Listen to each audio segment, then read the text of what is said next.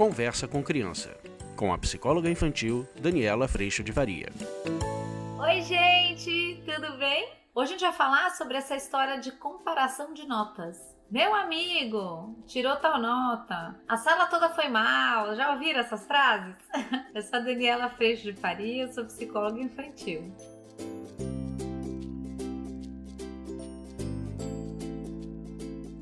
Você sabe que outro dia a gente deu muita risada lá em casa, que a minha mais velha, ela tinha ido muito mal numa prova e aí ela chegou para dar a notícia muito chateada, mas aí ela falou assim: "Mas gente, a sala toda foi mal, foi todo mundo muito mal". E aí a gente fazia isso com os nossos pais, não é isso? Aí aquele pai, eu não sou pai de todo mundo, não era assim que a gente ouvia? E aí alguns dias se passaram assim, acho que foi coisa de uma semana. E ela chegou contando: gente, hoje eu fui muito bem no resultado da minha prova. Só três alunos tiraram X, tiraram nota alta. E eu estou uma de, entre uma delas. E a gente deu muita risada porque a gente falou nada como fazer uso de fazer parte da galera ou não fazer parte da galera. Faço parte da galera quando é bom para mim. Não faço parte da galera quando é bom para mim. Mas é muito lindo ver o quanto as crianças, sim, estão trazendo para nós também a possibilidade de proteção deste resultado. Ou eu quero me vangloriar dele, ou eu quero me proteger dele.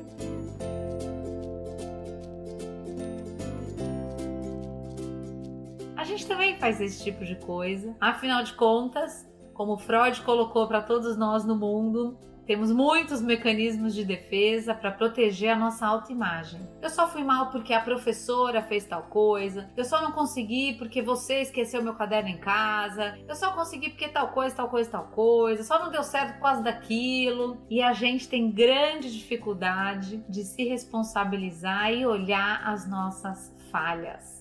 Quando a gente põe tudo isso no lugar do melhor possível, a gente pode sim entrar em grande arrependimento quando a gente percebe que a gente não fez o melhor possível. As crianças também. Eu lembro uma vez, ainda mais um exemplo lá de casa, que a Duda tinha ido muito mal numa prova e estava muito chateada, principalmente porque ela não tinha feito o melhor possível dela. E quando ela me falou, sobre isso, num espaço de acolhimento, que é o que a gente tem trabalhado tanto lá no curso online, eu consegui falar para ela: eu sei, eu sei que é muito ruim quando você acha que dá, você não faz o melhor possível e não dá. A consequência do que você entregou é insuficiente, é ruim, dói a beça. Mas dói mais não pelo resultado, dói mais porque eu acabo me arrependendo de não ter feito o melhor possível. Eu sei que eu não fiz. Eu sei que eu fui displicente, eu sei que eu fui descuidada, eu sei que eu fui preguiçosa e assim por diante.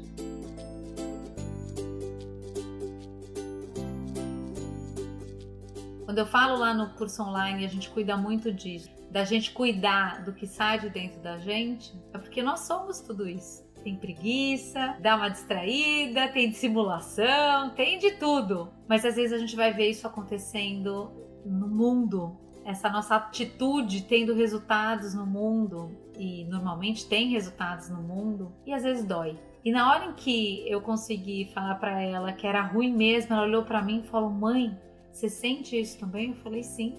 E eu contei para ela de uma situação que eu também tinha feito um projeto, tinha feito um, um trabalho e eu fiz do jeito que deu, mas não era o meu melhor possível e o resultado foi muito ruim. O ponto é essa. Achei que dava, achei que dava, mas não deu. E aí a gente começou a conversar e ela falou para mim, foi muito lindo esse dia. Ela falou para mim: Você pode me ajudar? E para mim é muito nítido que eu não posso ajudar sentando para estudar com ela, eu não posso ajudar indo lá fazer a prova para ela, eu não tenho como garantir isso para ela. Eu falei para ela: Como que você quer que eu te ajude? Hoje ela tem 14 anos. E ela falou para mim: não me deixe esquecer esse sentimento de arrependimento de eu não ter feito o meu melhor. E você achar, mãe, que eu tô indo pro descuido, me lembra desse dia. Não me deixe esquecer.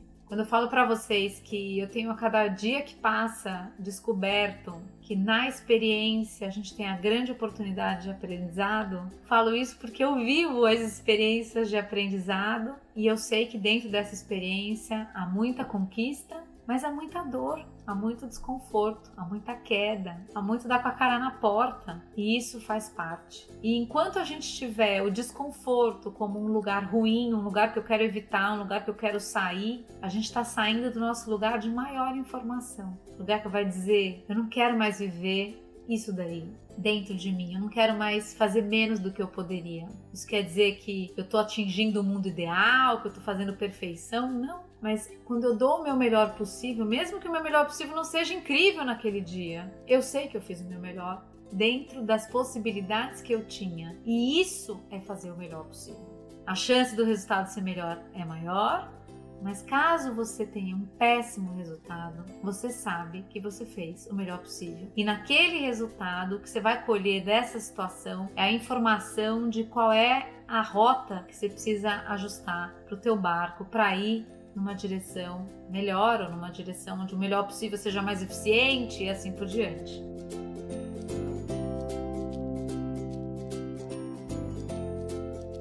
Nessa pergunta da comparação, quando a gente traz a comparação dos amigos e a gente traz a exigência da nota, ou a gente exige, na verdade a gente além de estar colocando a expectativa e exigência de algo ideal e perfeito, eu ainda estou trazendo a informação de que o outro é isso. Quando na verdade nenhum de nós é. E na hora que eu crio a expectativa de que fulano de tal, você vê fulano de tal, fulano de tal consegue tal coisa. É como se a gente estivesse no mundo Instagram dos adultos, sabe? É o mundo Instagram, é o mundo que tudo isso que eu vejo, que é foto e que não é filme da vida, parece que é a realidade, mas não é. Todos nós doemos, todos nós choramos, todos nós entramos em desconforto, as crianças também. Nessa prova ele foi bem, nessa prova ele fez o melhor possível, mas na, na outra logo ali não vai acontecer. E nesse sentido, até acontecer de novo. E nesse sentido, quando a gente está junto dos nossos filhos, acolhendo a eles nesse momento, o que muda é que eles não se sentem mais sós ou devedores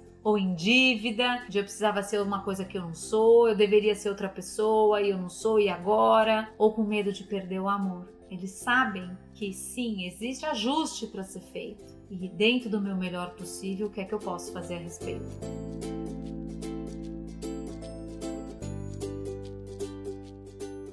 A vida começa a ficar muito mais leve para as crianças e para nós porque a gente também pode viver esse processo conosco e deve. E no curso online que eu vira e mexe estou falando aqui para vocês, o grande ajuste familiar que a gente pode fazer e vem fazendo é através da mudança de postura, de crenças, de um lugar de exigência dos adultos. Quando a gente sai desse lugar, a gente é capaz de acionar uma mudança linda no nosso sistema familiar. As crianças serão beneficiadas, mas antes de mais nada você será, que afinal de contas, quem vive primeiro nesse lugar de comparação, de exigência, de expectativa de mundo ideal, de perfeição, somos nós, infelizmente. Algumas pessoas até me dizem: "Não, mas eu sei que eu sou imperfeita".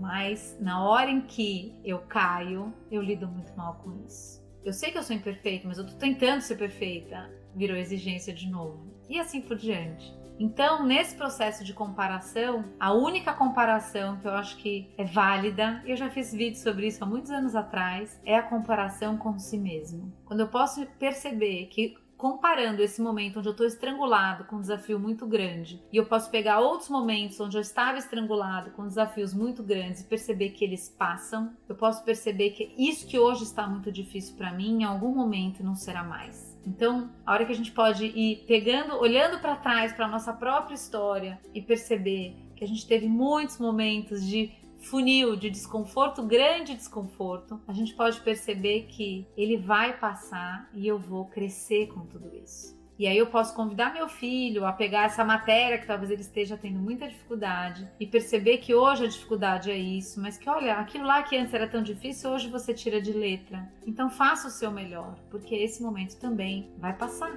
e ele passa.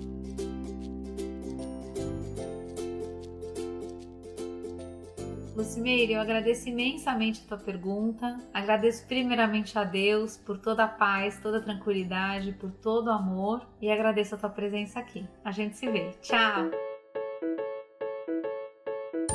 Você acabou de ouvir Conversa com Criança, com a psicóloga infantil Daniela Freixo de Faria. Mande seu e-mail para conversa@danielafaria.com.br.